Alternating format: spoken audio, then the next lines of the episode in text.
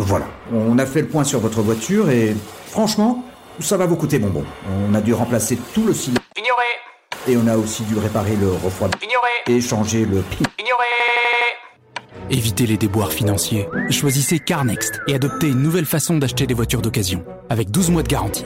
CarNext. Des voitures de qualité en toute sérénité. Offre soumise à conditions, valable en France métropolitaine, voire sur carnext.com. Ils ont construit leur vie sur un mensonge, falsifié des papiers ou encore dupé leur entourage. Des vies entières bâties sur la tromperie que parfois personne n'a décelées. Dans cette nouvelle série de podcasts, Ouest France vous raconte l'histoire de ces grands imposteurs. Dans cet épisode, découvrez l'histoire de Friedrich Voigt. Ce cordonnier allemand accumule les passages en prison pour vol. Il ira jusqu'à se faire passer pour un faux officier prussien et fera arrêter le maire de Copenhague à Berlin. Voici son récit, raconté par Jean-Christophe Piot.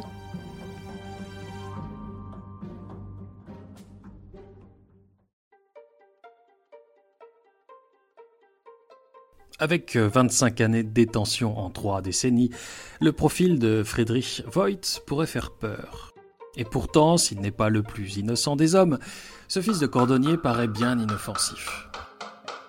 Né en 1849 dans la ville de Tilsit en Prusse orientale, il a sagement suivi les pas de son père avant de se faire rattraper par la patrouille à 14 ans pour un malheureux petit vol à l'étalage qui lui vaut 15 jours de prison dans les geôles du secteur. Au milieu d'un siècle qui n'est pas franchement réputé pour la douceur de sa politique pénale, c'est malheureusement le début d'une longue série d'incarcérations pour des délits du même genre. Vol, faux, usage de faux. Entre deux voyages en Poméranie ou au Brandebourg, le jeune compagnon cordonnier passe son temps à entrer ou à sortir de prison sans jamais pouvoir s'installer durablement quelque part. Partout, la loi allemande joue contre lui, Là où il cherche à fonder sa petite cordonnerie pour vivre, son passé carcéral le rattrape, le droit autorisant alors les maires ou les bourgmestres à le bannir de leur cité sans autre forme de procès sur la seule foi de son carnet pénal. Petit à petit, la moitié des villes d'Allemagne en font un exilé permanent, persona non grata, à qui il ne reste guère d'autre solution que le vagabondage et les petits vols à la sauvette pour survivre. L'Allemagne, justement. Il envoie l'évolution de derrière les barreaux. Sa naissance officielle en 1871 en tant qu'empire allemand, au lendemain de la victoire contre la France, sa sortie de l'arrivée sur le trône de Guillaume Ier de Prusse, accompagné de son emblématique ministre Otto von Bismarck. Des considérations politiques qui ne changent pas grand-chose au quotidien de Friedrich Voigt, condamné en 1890 à 15 ans de prison pour avoir tenté de fracturer au pied de biche le coffre qui protège la caisse du tribunal de von Grovitz, petite capitale d'une province prussienne. Quand il en sort, en février 1906, l'Allemagne de Guillaume II a bien changé, contrairement au sort qu'elle réserve à ses ex-détenus de droit commun. À 57 ans, Friedrich Voigt est déjà un homme âgé qui ne demande rien d'autre qu'un peu de paix et de quoi vivre. Le destin semble enfin lui sourire pour quelques mois, comme il n'a rien perdu de ses talents de cordonnier, l'ancien détenu trouve une place chez un confrère berlinois particulièrement réputé. Il peut même se croire un temps à l'abri grâce au soutien de sa sœur Bertha, qui l'autorise à loger avec elle et son mari. Mais c'est compté sans l'acharnement digne d'un Javert de la police berlinoise qui lui signifie son expulsion de la ville en août 1906 uniquement en raison de son passé carcéral. Pour Voigt, c'est sans doute un déclic. Comprenant qu'il n'a, quoi qu'il fasse, aucune chance de se réinsérer, il semble accepter son sort et fait ses valises, prévenant sa sœur qu'il part tenter sa chance du côté de Hambourg. De la pure poudre aux yeux, Friedrich Voigt reste à Berlin, trouve une chambre dans un hôtel au propriétaire peu regardant, et il attend son heure, s'affairant le soir à on ne sait trop quoi, dans le secret de sa petite chambre miteuse. Le 6 octobre, Voigt disparaît. Il ressurgit dix jours plus tard, le 16 octobre 1906, dans les rues de Köpenick, un faubourg tout proche de Berlin mais encore indépendant. Dans son magnifique habit d'officier prussien, strictement boutonné, le col impeccable, l'artisan est méconnaissable.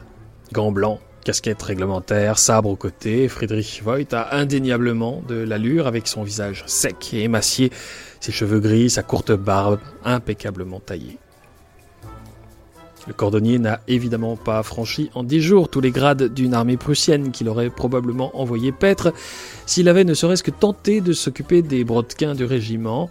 L'uniforme est d'occasion et galons, bottes et accessoires ont été récupérés aux puces. Les petits talents manuels de l'artisan ont fait le reste, et Voigt incarne à merveille le cliché de l'officier prussien dans toute sa splendeur, raide, cassant et autoritaire. Et c'est avec autorité que le capitaine de Köpenick marche d'un pas décidé vers les thermes de Plutzensee, un équipement de bain de l'ouest de Berlin réservé aux militaires. Là, Voigt arrive en pleine relève de la garde, où il arrête avec un parfait culot une troupe de soldats qui se place aussitôt sous les ordres de l'officier. Invoquant avec un parfait naturel des ordres venus d'en haut, le cordonnier capitaine réquisitionne une dizaine d'hommes et leur ordonne de le suivre. Le petit détachement monte euh, séance tenante dans le premier tramway qui passe direction Köpenick.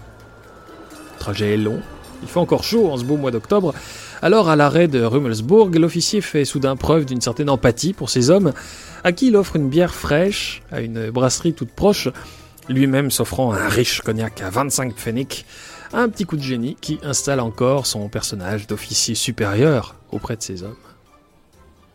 Une fois à Köpenick, nouvelle pause pour un déjeuner qui est aussi l'occasion pour le capitaine d'expliquer enfin à ses subalternes la mission confidentielle dont ils sont chargés. Arrêtez le maire, rien que ça.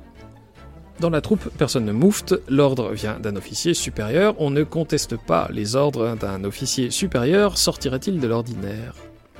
La dizaine de soldats qui accompagne Friedrich Voigt se dirige alors au petit trot vers l'hôtel de ville dont il boucle les entrées, interdisant toute sortie et toute circulation dans les couloirs à des fonctionnaires stupéfaits, mais incapables de s'opposer à une troupe de soldats emmenés par un officier qui leur ordonne d'obéir au nom de l'empereur. Georg Langehans, le maire de Kopnik, est alors arrêté avec son secrétaire et conduit à son bureau où on le garde à vue. Friedrich Voigt, dans le même temps, interdit tout appel vers Berlin pendant une heure, évoquant d'évidentes raisons de confidentialité, tout en ordonnant à une troupe de gendarmes présents sur place de lui prêter main forte, et là encore, personne ne proteste. Les braves Pandores se dispersent sagement sur la place de la mairie pour y assurer la paix et l'ordre réclamés par le capitaine. Pendant ce temps, Voigt continue sa tournée des bureaux de la mairie, Toujours flanqué d'un de ses soldats, il ordonne au comptable de la municipalité de lui ouvrir les caisses de la ville, invoquant une confiscation des avoirs de la mairie. Il est obéi au doigt et à l'œil. Plusieurs employés municipaux remplissent quelques sacs soigneusement scellés et les remettent à Voigt, qui se fait évidemment une joie de leur signer un reçu. Pour la petite histoire, il utilise le nom du directeur de la prison où il vient de passer 15 ans. Butin 3557,45 marques, soit une erreur de caisse de 1,67 marques que Voigt ne se prive pas de faire sévèrement remarquer au caissier. Sans être énorme, la somme n'est pas négligeable, quelque chose comme 22 000 euros environ. Voigt annonce alors qu'il doit rejoindre Berlin pour rendre compte à ses supérieurs, ordonnant à ses soldats d'emmener les prisonniers à la prison centrale de la capitale allemande. Tandis qu'on réquisitionne des taxis pour convoyer le maire et son secrétaire, lui se dirige le plus tranquillement du monde vers la gare de Köpenick, indifférent à la petite foule de badauds et de curieux qu'il suit. En attendant le tramway pour Berlin, il se paye le luxe de s'offrir un verre de bière qu'il vide rapidement avant de disparaître. Il ne faut évidemment pas longtemps aux soldats et aux employés de mairie pour comprendre qu'ils viennent de se faire avoir en beauté, mais trop tard. Voigt a disparu et l'argent avec.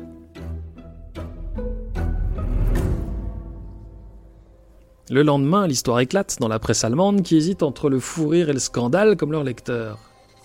À Berlin, Guillaume II réclame aussitôt un rapport circonstancié qu'on lui télégraphie rapidement et qui l'amuse à moitié. D'un côté, l'empereur y voit une preuve éclatante de l'autorité militaire qu'il incarne. Que le seul port d'un uniforme d'officier amène des dizaines de soldats et de fonctionnaires à exécuter un ordre sans broncher et sans poser de questions prouve par A plus B qu'il ne viendrait à l'idée de personne de contester la chaîne de commandement.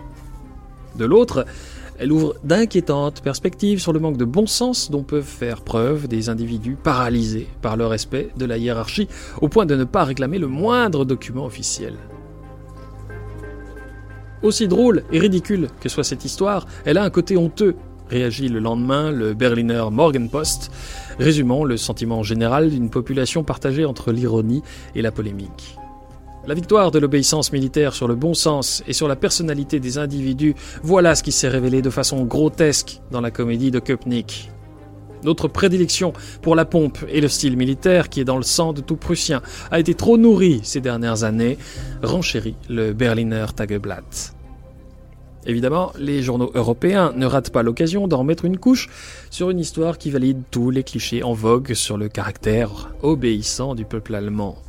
L'anecdote révèle aussi les dérives du militarisme qu'incarne Guillaume II pour des journaux européens majoritairement inquiets du rôle majeur de l'armée allemande dans la vie politique et dans la société germanique. Concrètement, estiment bien des éditorialistes, l'épisode démontre que la société civile s'est couchée devant le pouvoir militaire sans que celui-ci n'ait à produire le moindre document pour justifier ses actes. Voigt ne profitera pas longtemps de son butin. Repéré puis arrêté par des enquêteurs bien informés, il est arrêté le 26 octobre et renvoyé devant les tribunaux pour euh, non autorisé de l'uniforme, atteinte à l'ordre public, privation de liberté, escroquerie, faux et usage de faux. La peine, prononcée le 1er décembre, 4 ans de détention, est relativement légère quand on se rappelle que Voigt avait pris 15 ans de prison pour un vol manqué deux décennies plus tôt. Les juges ont en fait été sensibles aux arguments de la défense qui a fait valoir que Voigt avait été en quelque sorte poussé au crime par l'acharnement des autorités de Berlin qu'il avait de fait privé de toute véritable possibilité de réinsertion. L'opinion allemande se prononce en tout cas largement en faveur de Voigt, dont le culot l'a fait rire. Dans les mois qui suivent, tout ce que l'Allemagne compte de théâtre et de cabaret brode sur l'arnaque du faux capitaine, multipliant les scénettes, les sketchs et les moqueries, brocardant les militaires et se moquant joyeusement des officiers. Par calcul ou par indulgence véritable, le Kaiser se laisse convaincre de gracier Voigt, qui sort de prison en août 1908, deux ans avant la fin théorique de sa peine. À 60 ans, celui-ci cherche bien à capitaliser sur son histoire en signant des autographes ou en monnayant des conférences, mais les autorités ne tardent guère à lui faire comprendre qu'il ne faudrait peut-être pas pousser trop loin le bouchon. Il se réfugie pour finir au Luxembourg, où il s'installe en 1910 comme simple cordonnier. Il y meurt en 1922, toujours célèbre en Allemagne, où son nom reste à jamais associé à l'arnaque de Köpenick. Retrouvez cet épisode ainsi que nos autres productions sur le mur des podcasts et aussi sur notre application Ouest France. N'hésitez pas à nous mettre 5 étoiles si vous avez aimé ce programme.